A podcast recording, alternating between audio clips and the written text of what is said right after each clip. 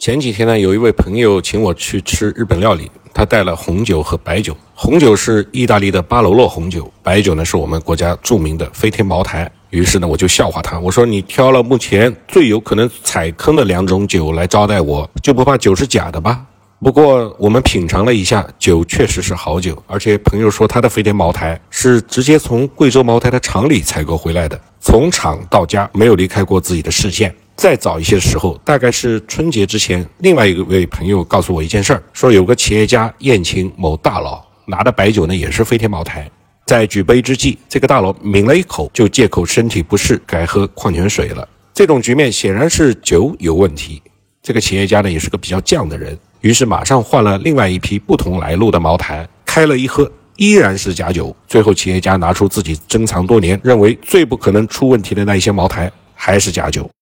茅台的假酒屡见不鲜。今年关于三幺五的新闻上面曾经说，茅台每年花两个亿打假。看到这条新闻呢，我那个心那是哇凉哇凉的呀。茅台二零一八年税后净利润三百五十亿，二零一九年税后净利润四百一十二亿，二零二零年的税后净利润是四百六十六亿。二零二一年贵州茅台的年报还没有出，但是它的三季报的税后净利润就已经达到了三百七十二亿元，所以二零二一的年报净利润大概率会突破五百个亿。酱香科技这个宇宙最牛的白酒，目前的市值达到了两万两千多亿人民币，每年花上两个亿打假，这真的很多吗？所以这是我的第一个问题，想问问贵州茅台股份有限公司，我那么爱喝您家的酒，为什么就不肯再多花点钱去打打假，让老百姓喝上放心酒？当然，飞天茅台的指导价一千五，市场价呢则普遍在三千以上，老百姓肯定是舍不得天天喝，但能不能让人家逢年过节摆上一瓶的时候，别八成买的是假酒呢？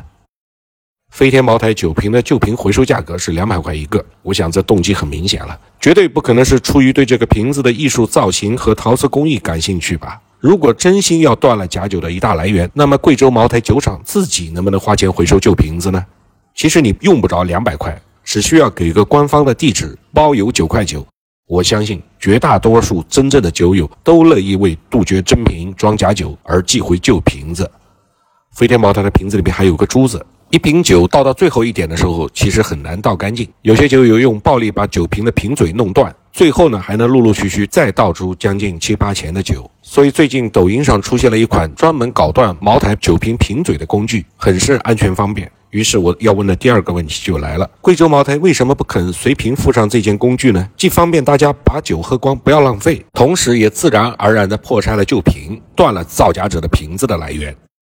贵州茅台以每年四到五百个亿，而且还在持续增长的净利润，撑起了一个万亿的帝国，使得遵义市和他下属的县级市仁怀市的 GDP 也是一枝独秀，走在了西部的前列。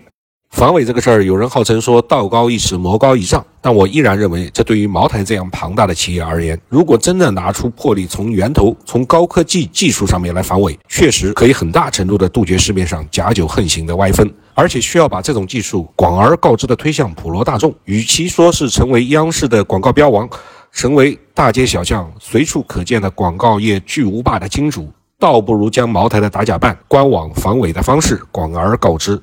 比如说，采用区块链溯源、一物一码，采用 GPS 芯片的跟踪，高科技的手段应该足以保证大多数人从官方店采购的都是真品。有一位顺丰小哥曾经告诉我，茅台酒在运输的过程之中最容易漏酒，一千五一瓶的经销价和三千五一瓶的市场价，这样高价的高档商品。应该也需要有一点点的良心包装了吧？这甚至不需要高科技，只需要一点点的工业设计就可以达成目的。而我们的酱香科技传于世间的防伪手段，仍旧多数停留在印刷字体的笔画上，这是不是 low 的有点过分了呢？所以呢，我要问的最后一个问题是：贵州茅台采用稍具科技含量的包装技术和高科技的防伪手段，真就那么难吗？